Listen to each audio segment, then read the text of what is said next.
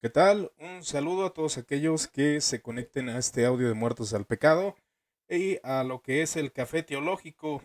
Esta vez, eh, ya tiempo atrás, se había ganado el tema eh, de la nueva perspectiva de Pablo.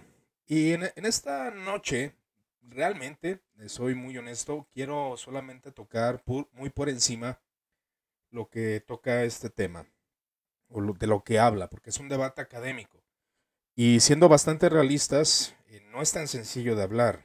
Creo que se necesitan muchas bases de estudio para poder dialogar de este tema, pero solamente quiero proponer lo que realmente es esto, ya que es un sistema o una idea que ha sido rotundamente atacada por varios exponentes y al menos en mi perce- percepción, ninguno se ha tomado el tiempo de, de poder explicar un poco el debate académico ya que la nueva perspectiva de Pablo no es un tema eh, que sea un sistema teológico como tal.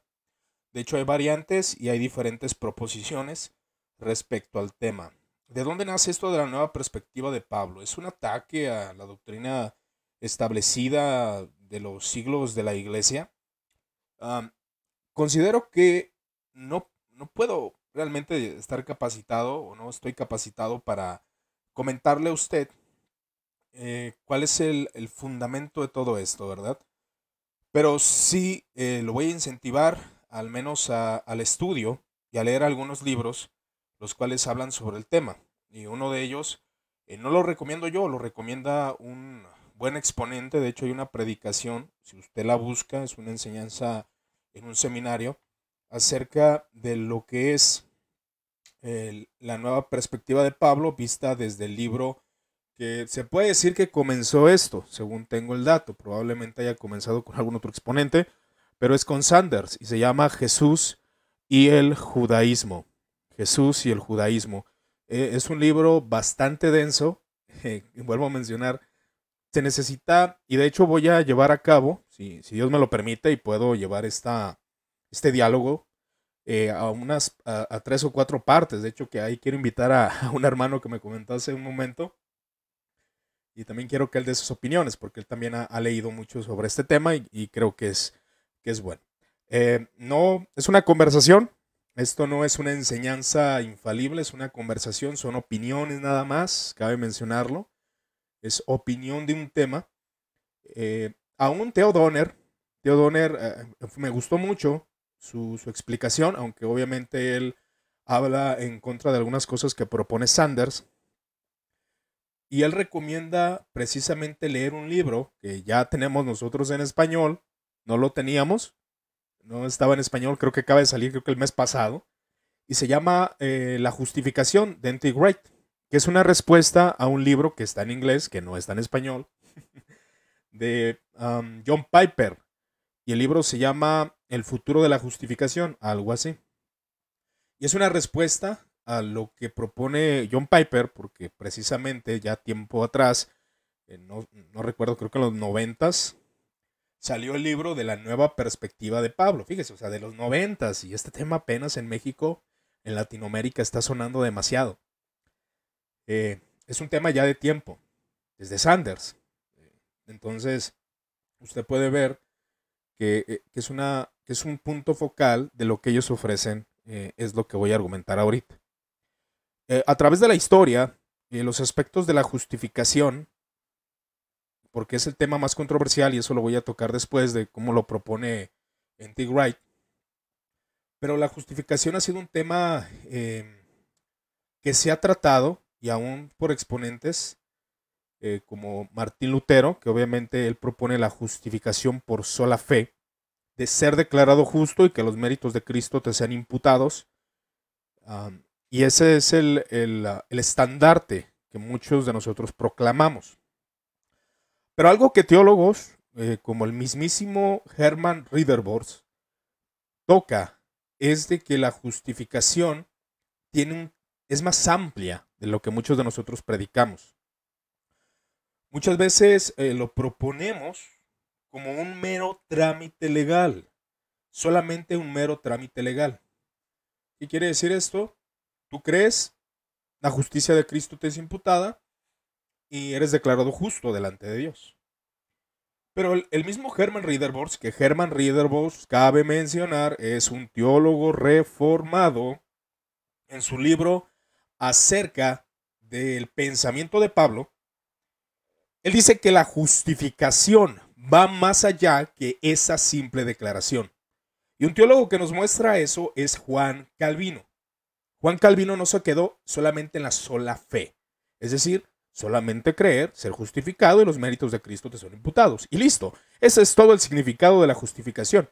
No, el mismo Juan Calvino comienza a declarar que la justificación tiene implicaciones de ser parte incorporado al cuerpo de Cristo. Y eso es muy importante.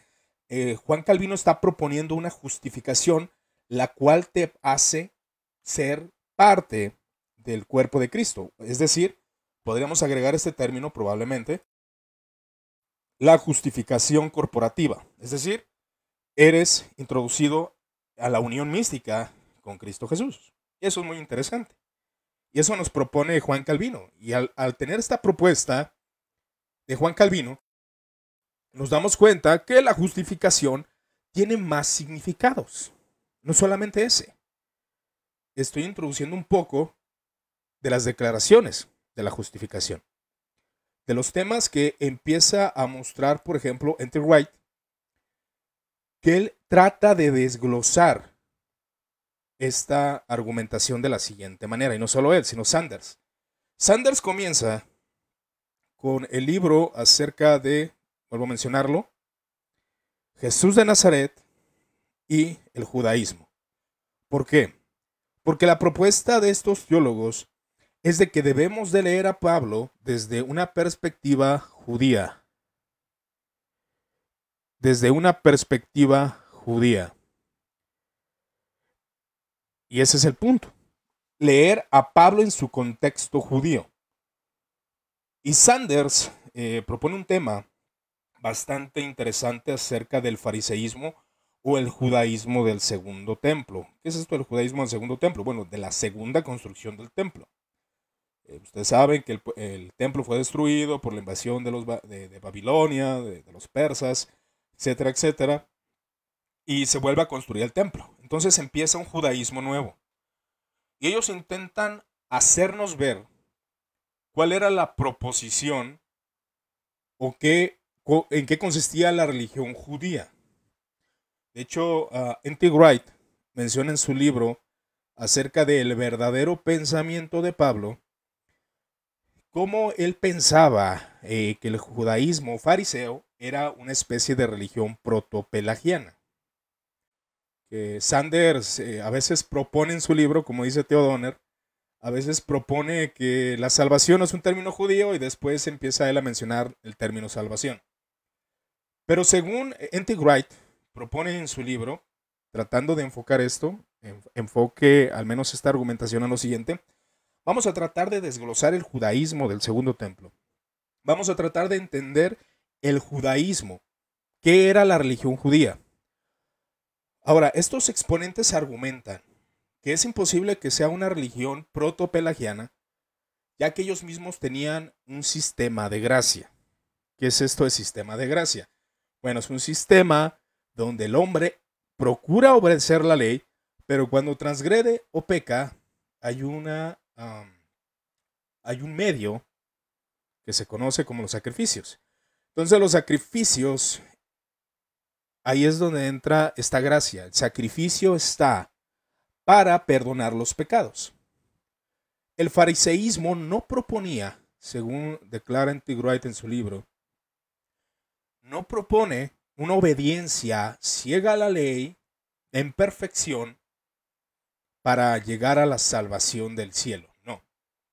El pensamiento judío, según estos exponentes proponen, ahora cabe mencionar que yo no estoy de acuerdo con todo, porque pues tengo un contexto muy diferente y sobre todo falta entendimiento aún en todas estas enseñanzas y todos estos debates académicos, que cabe mencionar que es un debate académico, ya si usted quiere tomar sus opiniones, yo le incentivo a que lea los libros que ya tenemos en español, que nos puede ayudar, aún creo que es muy limitado eh, pues lo que podemos aprender de los libros en español, ya que es un debate que se va actualizando constantemente. Aún el señor Antigray declara en el libro de la justificación que él considera que había, ah, que no todo el judaísmo tenía una visión de gracia, o sea, una proto, protogracia, que sí había eh, judíos que enfatizaban la protogracia, pero había quienes no, que sí se enfocaban realmente en sus reglas morales, y eso lo corrige o eso lo comenta él en el libro de la justificación, que fue escrito en el 2009. Y el de Wright, del verdadero pensamiento de Pablo, fue escrito en 1900 o el 2000 aproximadamente, y se ve los cambios de él. Entonces, e, e, yo creo que ese es el problema muchas veces de, la gente que predica en contra de algo, que no ve los cambios, que no, que no ve la argumentación totalmente. Y lo entiendo porque es difícil leer un libro y entenderlo todo. Pero bueno, el punto de lo que quería argumentar era de que los fariseos, su sistema era el siguiente, según propone este escritor, sobre la perspectiva paulina. y esto es importante conocer de la perspectiva paulina porque Pablo era un fariseo. Y según declaran ellos, era un fariseo shamaíta. ¿Y qué es esto de un fariseo shamaíta? Un fariseo shamaíta era más radical. Buscaba por todos los medios que el pueblo de Israel obedeciera al pacto de Dios, que obedeciera la ley. Y si fallara, que confesara su pecado y que ofreciera sacrificios. Eso es lo que buscaba un fariseo shamaíta. Pero al referirme que todos los medios, todos los medios son necesarios, o sea, usar todos los medios, era aún asesinar a los infieles. Eh, de hecho, en Tigruet compara al fariseo Shamaíta con el, eh, con el, con estos hombres del Islam, no recuerdo cómo se, cómo se llaman, que son bastante radicales. Eh, hay una comparación, de hecho, bueno, no recuerdo si fue en Tigruet, lo, tuve en una conversación con un amigo, pero es una, es una comparación. Es una comparación de que Pablo era bastante radical. Y eso tiene sustento bíblico. Pablo asesinaba a cristianos. ¿Por qué? Porque él consideraba, el apóstol Pablo, que estos hombres eran infieles y que iban a traer la ira de Dios. Ahora, continuando con la argumentación. El pensamiento fariseo era que el hombre debería esforzarse por medio de esa gracia Ahora, ellos eh, obviamente no tienen el concepto de gracia como la iglesia cristiana lo desarrolla, los fariseos, pero sí tienen una argumentación de que el Espíritu de Dios, de hecho eh, Pablo utiliza la palabra neuma y lo que es el Antiguo Testamento usa la palabra ruach. La palabra ruach para los judíos tenía un contexto de que era la gracia, no la gracia, porque vuelvo a mencionar, es un concepto que Pablo utiliza después, pero va, va enfocado a eso. Pablo era un judío y utiliza el griego para poder darse a entender a los, a los griegos y a los romanos. El punto es de que este espíritu llevaba a la persona a obedecer la moral de Dios, una capacitación interna por medio del espíritu o externa, como algunos argumentarán, que es un debate también, para poder obedecer a Dios, poder, poder obedecer su ley moral, poder vivir en rectitud. Y si fallase este fariseo, debe, él debería de confesar su pecado y ofrecer sacrificios. Había un sistema de gracia, según proponen Sanders y aún el mismo Etty Wright, referente a esto. Ahora, es una problemática, y de hecho lo, tratan, que vuelvo a mencionar, solamente lo voy a dialogar de manera un poco externa, porque es un tema muy profundo. De hecho, hablan acerca de la epístola de los Gálatas, que Pablo estaba contraatacando una religión de obras. Una religión de obras, y eso es lo que se puede ver de, de cómo se ha interpretado a Pablo. Pero ellos argumentan, no necesariamente, sino que la justificación, el asunto era que los fariseos querían obedecer la ley por medio del ruaj, por medio de la gracia, y después de esto, poder sustentar su religión para que venga el reino del Mesías y él pueda restablecer todas las cosas. Ese era el punto de esto. Ese era el punto de esto. Lleva la, la intención de que los fariseos, por medio, no de una perfección moral total, pero por medio de la obediencia y de los sacrificios para perdón de pecados, que el Mesías se manifestara y trajera el reino a la tierra. Esa era la visión farisea. No necesariamente que ellos podían obedecer la ley en integridad, en perfección, y después morir y salvarse. No, ellos querían obedecer a Dios para que Dios tuviera compasión de ellos. E, es lo que, lo que argumenta esta postura desde un contexto fariseo. Buscaban obedecer a Dios por medio de la ley, de los sacrificios, ser justificados para que el pacto continuara y así el Mesías se manifestara, llegara al mundo y restaurara todas las cosas por la gracia de Dios, eh, por la misericordia y compasión de Dios. Eso es lo que ellos creían. Y ahí es donde entra el aspecto de la justificación de parte de, estos hombres como. Wright. Pero eso lo veremos después, porque es un poco más complejo. Y lo que quiero mencionar en este momento, en esta situación, es de que la proposición de ellos era de que los fariseos tenían un concepto de esta forma. Un contexto, un contexto de la realidad de eh, lo que ellos querían. Es decir, que un pensamiento griego, que fue lo que tuvo mucha influencia en el cristianismo, y muchos aún así lo creen, que la salvación era creer que morías e ibas al cielo.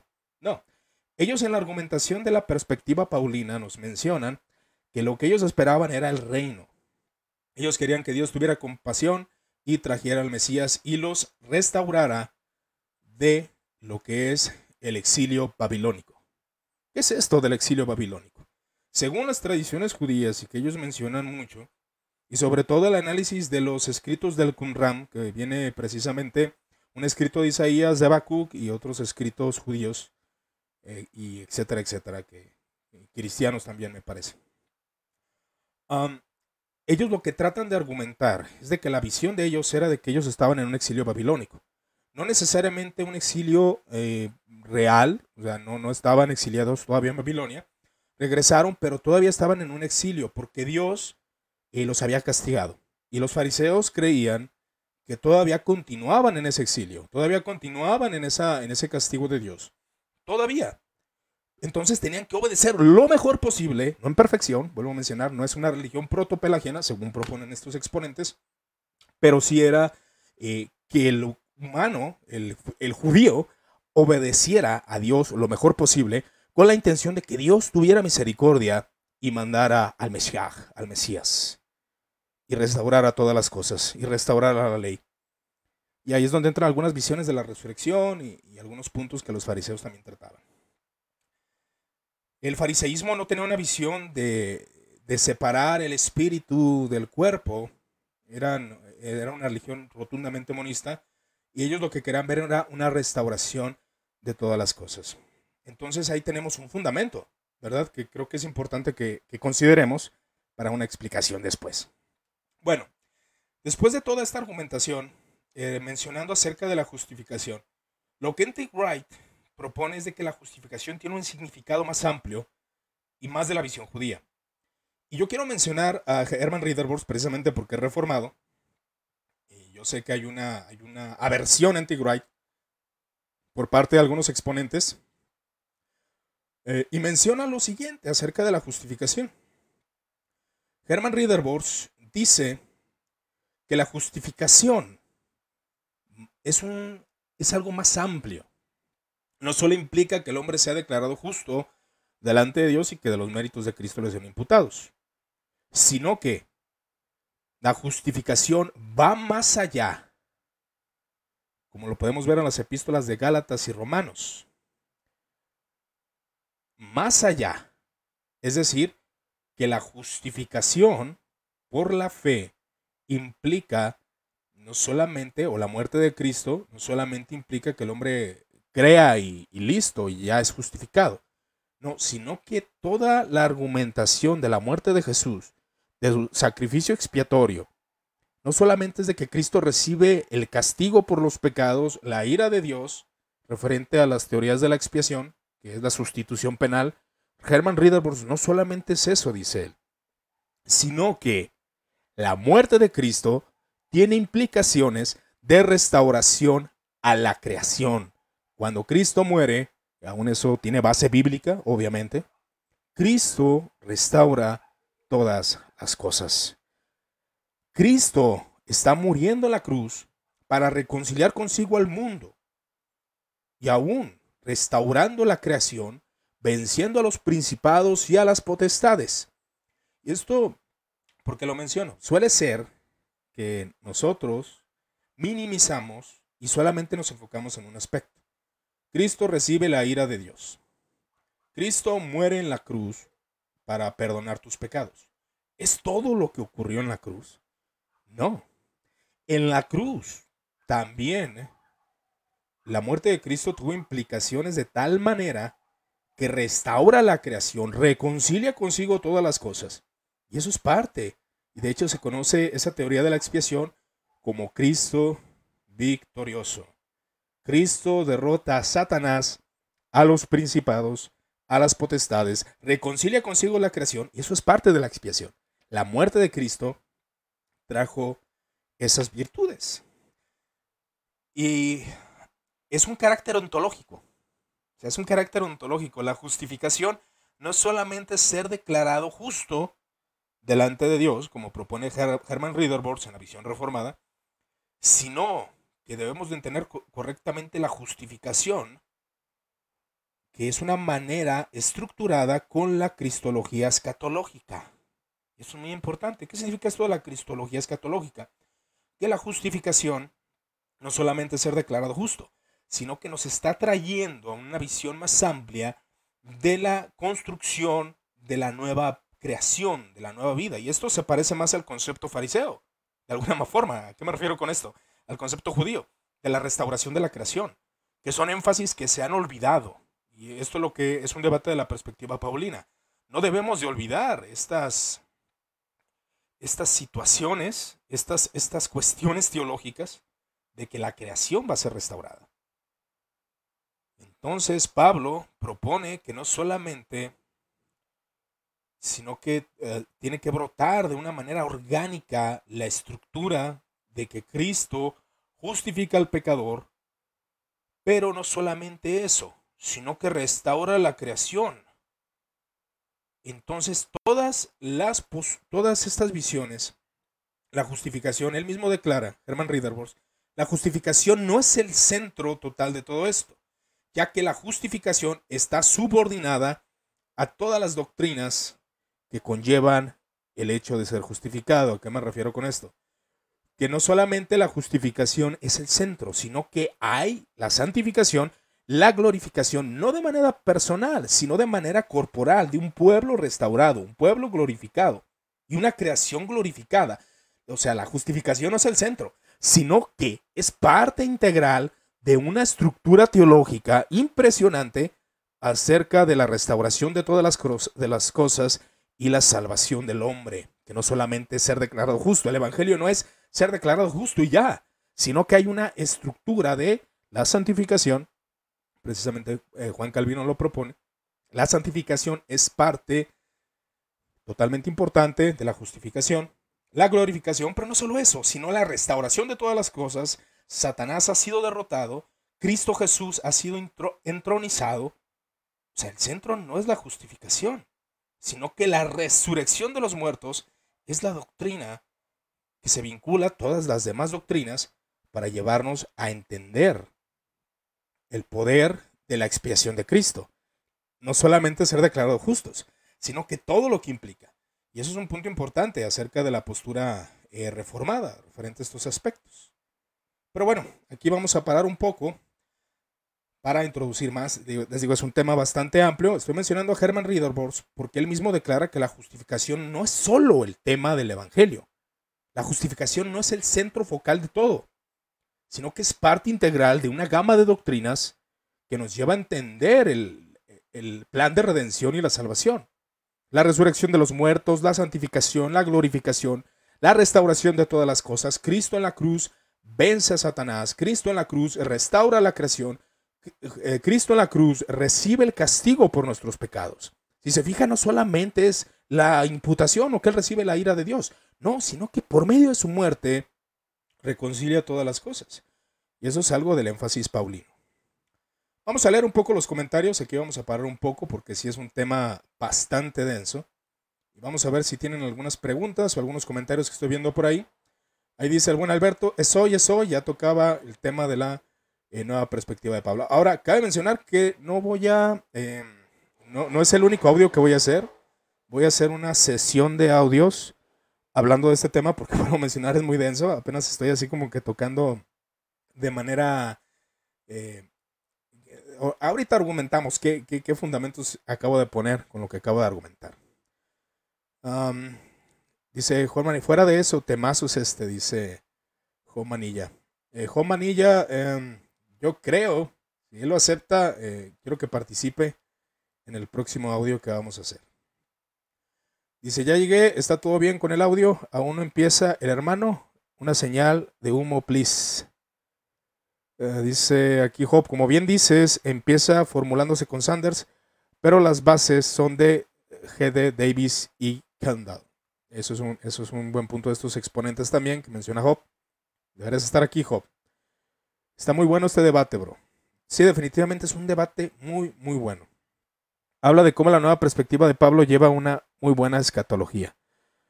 Contiene, eh, de hecho sí, sí, sí lo voy a mencionar, yo creo que en la próxima sesión. Bueno, entonces, en la argumentación que acabo de dar, ¿cuál es el fundamento que estoy poniendo? El punto focal es entender a Pablo como un judío, a Pablo como un fariseo, a Pablo como un israelita celoso, a Pablo como ese, eh, ese hombre que ha conocido realmente al Mesías prometido y ahora propone eh, aspectos de, de, una escatología, como bien lo dice Jairo, y como una justificación. La muerte de Cristo es el fundamento de la justicia de Dios, mencionan los exponentes reformados. Y es una, es una verdad. Pero lo que tratan ellos de hacer, como Herman Ridderburg lo dice, la justificación no es el único tema en la muerte de Cristo. Y es lo que Sanders y aún N.T. Wright y también James de Dunn también entra en este debate, comienzan a hablar de cómo de cómo la, la, la visión de Pablo es una visión netamente judía. Ahora, el libro de la justificación de Ente que acaba de salir unos meses atrás, comienza a tocar todos estos temas. Y ese libro yo se lo recomiendo para que usted entienda el debate. De hecho, es una respuesta a John Piper.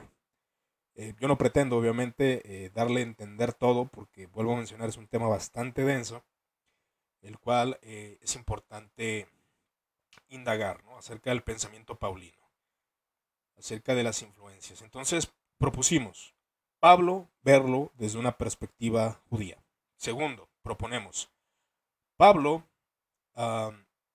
habla acerca de su religión para Pablo era una continuidad del judaísmo. Y esto es lo que se encuentra en mucho debate. Pablo propone como una continuidad y no como una discontinuidad del judaísmo. Y es lo que algunos, aún teólogos católicos, han argumentado y han entrado al debate acerca de la perspectiva paulina. Ellos dicen, bueno, para nosotros es un establecimiento de una nueva religión o el establecimiento de una nueva idea. Pero para muchos exponentes que tratan de ver la continuidad del judaísmo con el cristianismo, dicen, no, Pablo jamás, jamás propuso o está proponiendo la idea de una nueva religión. No, eso no lo está proponiendo. Ellos proponen una continuidad del pensamiento judío. Y de hecho trata en lo que es el libro de, de la nueva perspectiva de Pablo, trata de tocar, por ejemplo, algo que sí es cierto, es bien evidente, cómo la palabra Cristo comienza a tomar un sentido bien diferente en la iglesia griega, en la iglesia latina. ¿En qué sentido? Cuando usted escucha a Cristo, hermano, que está conectado en el vivo, ¿qué es lo que se le viene a la mente? Vamos a hacer este análisis para bajar un poco la intensidad de la argumentación, para hacerlo más participativo. ¿Qué se le viene a usted cuando escucha la palabra Cristo como occidental, como buen occidental? Me gustaría que lo pusiera en los comentarios. ¿Qué entiende usted por Cristo? Y es lo que Entegret propone en su libro, La nueva perspectiva de Pablo, acerca de eh, el heraldo del rey, Jesús, el Mesías. ¿Qué significa la palabra Mesías? ¿Qué significa la palabra Cristo? Bueno, en el contexto latino, en el contexto griego, la palabra Cristo muchos la entienden como un nombre. Y ese nombre para ellos, de hecho, ese Nestorio tuvo ese problema, para él Cristo era como decir Dios o el verbo. Para él Cristo era la divinidad. Pero en el contexto judío, obviamente Jesús tiene la divinidad y es Dios. Pero el texto judío, en el contexto judío, al escuchar la palabra Cristo, estamos hablando de el rey, el Mesías, una palabra impregnada del pacto, el Mesías prometido, el rey prometido. No tenía implicaciones de entender divinidad o verbo de Dios. No, en el contexto judío no. Aunque Pablo relaciona al crucificado, ahora como monoteísta, él relaciona al crucificado con Dios. Él no estaba proponiendo un Dios del, del Partenón griego, otro Dios, no. Él estaba proponiendo la unidad de el Mesías con Dios y por, por consecuencia divino. Para Pablo no había una confusión de que, bueno, está inventando un nuevo Dios, está mencionando un nuevo Dios. No, él sigue respetando el monoteísmo y ese monoteísmo lleva a ver a Cristo al crucificado en unidad con Dios. Y eso es algo importante dentro del, del contexto judío. Ah, ahora la argumentación del libro de la justificación sí, sí es muy, muy, muy, muy interesante. Porque cuando hablamos de justificación, ahí es donde va a entrar en el siguiente tema, que voy a mencionar, es un tema bastante complejo. Es un tema que creo que sí se necesita analizar las proposiciones que John Piper hace y las argumentaciones que se dan en todo este debate, porque es un debate que tiene años y se han integrado nuevas, nuevos aspectos. Pero bueno, eso lo veremos en las próximas sesiones. Ahora solamente es un aspecto introductorio. Ya en la próxima sesión, pues trataremos ya los aspectos de la justificación. Entonces, la aclaración sobre el tema es de que es un tema complejo que se tiene que buscar en los libros, analizar bien las proposiciones de cada uno de los exponentes para dar un juicio un poco más correcto referente a esto. Ahora, el contexto judío es sumamente importante, como lo acabo de mencionar, acerca del el fariseísmo shamaíta, que tiene que ver mucho en la visión eh, paulina. Eh, las buenas nuevas a los paganos es una parte importante sobre cómo el reino va a ser establecido y para Pablo era, por eso en sus cartas hace mucho énfasis de que el tiempo ya está cerca, el tiempo se ha cumplido, eh, como lo dice Jesús, el reino de Dios. Para ellos el reino de Dios era la idea central también dentro de, esta argumentación judía, de esta argumentación paulina que se va desarrollando. Entonces, tratando el tema como Herman Ridderbos también lo propone, que la justificación es parte importante, pero no es el todo del mensaje paulino. No es el todo. N.T. Wright dice, dice lo siguiente, cuando escuché acerca del libro de John Piper, que de hecho se llama El futuro de la justificación, a response a N.T. Wright, o sea, mandado a N.T. Wright, me debatí entre dos reflexiones. Por un lado dicen, el actor no le importa si su papel es del héroe o del villano, siempre. Y cuando su nombre figure en la marquesina, siempre y cuando ese nombre figure en la marquesina. Porque a Anti Wright se le ve como un villano. y él mismo lo dice eh, en ese libro. Es una conversación bastante interesante entre Anti White y John Piper.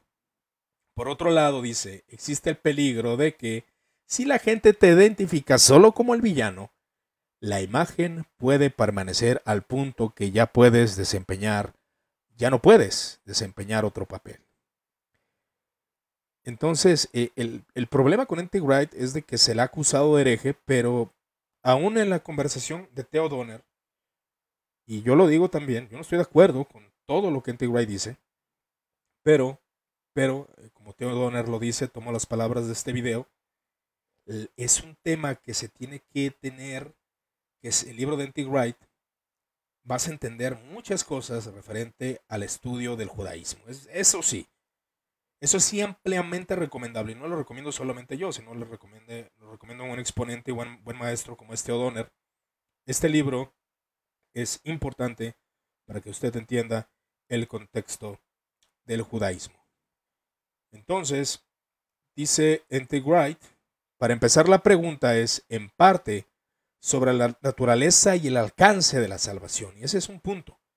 ¿Cómo Pablo entendía el alcance de la salvación? ¿Qué era para él la salvación? Muchos cristianos en el mundo occidental, que es otra mente, recuerde que los judíos eran orientales. Ahora, eh, Occidente, Occidente ha tenido muchas perspectivas sobre la salvación y ha cambiado la visión. De hecho, el cristianismo ha cambiado de verlo desde un aspecto dualista, con San Agustín, que él introduce el platonismo, y, y, sí, se ve, se ve la distinción entre un judaísmo y una religión ah, influenciada por el platonismo. Durante muchos siglos han visto la salvación como ir al cielo y morir, precisamente la visión platónica.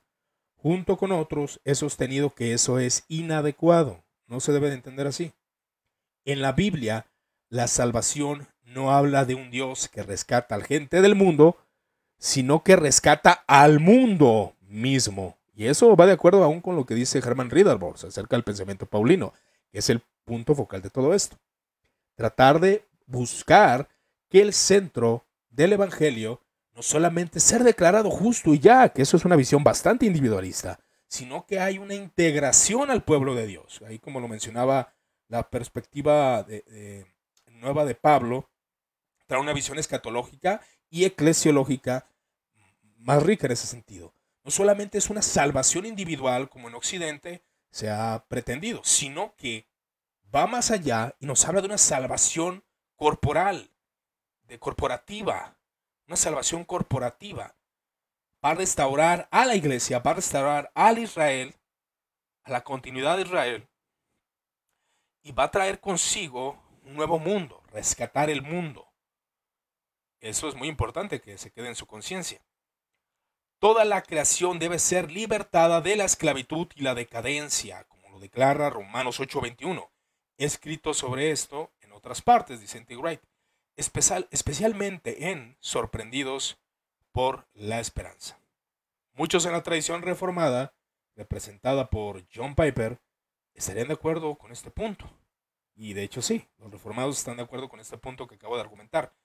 La justificación, no solamente ser declarados justos, tiene más implicaciones. Y la, la perspectiva paulina, o el debate de la perspectiva paulina es eso. Ver cuál era el centro de todas las doctrinas de un fariseo redimido como Pablo. No obstante, dice Antigright, no creo que hayan permitido que esa perspectiva afecte su forma de pensar en torno a las preguntas que sobrevienen en consecuencia. Dice Antigright. En segundo lugar, la cuestión que se plantea es sobre los medios de salvación. ¿Cómo se consuma la salvación? Aquí John Piper y la tradición que él representa han dicho que la salvación se logra por la gracia soberana de Dios la cual opera a través de la muerte de Jesucristo en nuestro lugar y nuestro nombre, que se conoce como la sustitución penal, y que no se debe de apropiar uh, de la salvación y que, y que uno se debe de apropiar de la salvación solo por la fe. Estoy de acuerdo al 100%. Y menciono esto porque Anthony White se le dice que, que no cree en la sustitución penal. Y aquí lo declara en sus palabras, Estoy de acuerdo al 100%. Por eso es, eh, yo le recomiendo, hermano, lea. Lea, no, no se quede lo que los predicadores dicen, porque mucho predicador es muy falaz, mucho predicador usa falacias lógicas, mucho predicador usa hombres de paja, y ese es el problema, y es una deshonestidad teológica bastante impresionante. Entonces, N.T. Wright pregunta, ahora, vuelvo a mencionar, yo no estoy de acuerdo con N.T. Wright una, porque hay cosas que para mí son bastante nuevas. Segundo, pues realmente no entiendo todo el consejo o el debate académico. Entonces, eh, solamente es una conversación, cabe mencionar. Se lo vuelvo a mencionar a usted que está escuchando este audio. Esto es una conversación. Y es para que usted se despierte el interés y pueda leer estos temas y llegar a sus propias conclusiones, claro está. Y menciona T. Wright, ¿dónde está el Espíritu Santo? En algunos de los grandes teólogos de la Reforma o reformados, nada menos que el mismo Juan Calvino, la obra del Espíritu es tan importante como la del Hijo. Sin embargo, no puede simplemente ir y agregar al Espíritu Santo al final de la ecuación y esperar que siga eh, conservando la misma forma. Por parte de Melegato, este libro, que es el de la justificación, es que la obra del Espíritu se tome en serio en relación tanto con la fe de la misma persona, que es cristiana, como la forma en que esa fe actúa mediante el amor. La justificación es un acto de Dios, por lo cual las personas son declaradas justas delante de Él. Es como lo dicen los grandes teólogos de la Reforma, John Piper incluido. Y, así es. Y así es, en verdad, dice N.T. Wright. Y por supuesto, pero, ¿qué implica esa declaración? Ese es el punto del debate. Él no está cuestionando la justificación en ese sentido. Pero, ¿qué implica la declaración? ¿Cómo se produce? Piper insiste que la justificación significa imputación de la rectitud, la obediencia perfecta de Jesucristo a la persona pecadora, revestiéndola con ese estado de rectitud, de justicia imputada, desde el primer momento en que tiene fe y su llegada al final. Entonces dice él, entiendo esa propuesta y el sentido de seguridad que aporta. Además, estoy de acuerdo que la doctrina de la justificación, de hecho, en sentido de seguridad, tal como lo expone Pablo. Estoy de acuerdo con esa seguridad que se puede tener al ser justificado. Y menciona, ya termino con este comentario de Enter White. En primer lugar, la doctrina de la justificación en Pablo es acerca de la obra de Jesús, el Mesías de Israel. No se puede entender lo que Pablo dice acerca de Jesús, ni sobre su significado de su muerte para nuestra justificación y salvación, a menos que se vea Jesús como aquel en quien todas las promesas se encuentran en un sí. Segunda de Corintios capítulo 1 versículo 20. Para muchos escritores de estilo de Piper, la larga historia de Israel parece funcionar simplemente como un telón de fondo, una fuente de textos que prueba de pruebas y tipos, más que como la historia de los propósitos salvíficos de Dios. Esto trata de decir en T. Wright que debemos entender la continuidad con la visión judía que tenían, eh, pues obviamente Pablo, acerca de la redención del pueblo de Israel. Pero bueno, esto solamente es una introducción, no estoy tocando todo. Voy a llevar eh, la parte 2, la parte 3, la parte 4 para comenzar a dialogar sobre todo esto. Esto solamente es una introducción, así que no, no espera escuchar todo el pensamiento perspectiva paulina en este audio, porque no es así, sino que después vamos a, a entenderlo. ¿Por qué? Porque lo que se propone es lo siguiente, acerca del exilio continuo, es decir, lo que acabo de mencionar al principio del audio, que Israel estaba en un exilio continuo y necesitaba salir de ese exilio. Y la única forma de salir de ese exilio es de que el Mesías viniera y los restaurara. Y ahí es donde entra la justificación. Ellos lo declaran como una reivindicación para entrar de nuevo al pacto y a las bendiciones del pacto. Y ya después lo analizaremos con más tranquilidad. Pero bueno, eh, igual eh, yo creo que aquí termino esta introducción. Ya después iremos analizando cada vez más y cada vez más esto, porque sí es un tema bastante, bastante largo. No sé si tengan alguna pregunta, algún comentario referente a lo que estamos argumentando en esta sesión. Es un tema muy complejo. De hecho, no vuelvo a mencionarlo porque eh, realmente lo es. Em, realmente es un tema difícil. Pero quédense con esto. Y esta sería yo creo que la conclusión la perspectiva paulina, o el debate académico de la perspectiva paulina, es analizar cómo Pablo, siendo judío, no desde una visión occidental, no desde una visión de leyes, no desde una visión em, penal, sino desde una visión donde Pablo es judío y esperaba las promesas de reivindicación del pueblo de Israel para salir de un exilio babilónico, que no necesariamente era estar, eh, estar atrapados por Babilonia, sino que era esa, esa subyugación por parte de muchos pueblos eh, por parte aún de Roma, aún, al no ver al Mesías manifestado, para ellos era un, un exilio y era necesario que fueran sacados del exilio. Ese es un contexto en el que los meten estos exponentes como Sanders, como Andy Wright y otros. James Dunn también entra en este debate para hacernos ver cómo Pablo tenía una visión netamente judía. Bueno, mis hermanos, pues yo les doy gracias por, su atención. Esta sería la parte 1. Vamos a esperar la parte 2 para tratar más, más sobre el tema de la perspectiva paulina. Igual me espero por si alguno tiene algún comentario, alguna algo que desea aclarar, alguna duda que le haya generado el mismo la misma argumentación. Esperamos.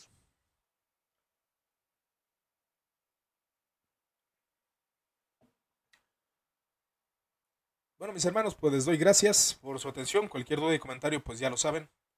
Estamos a sus órdenes.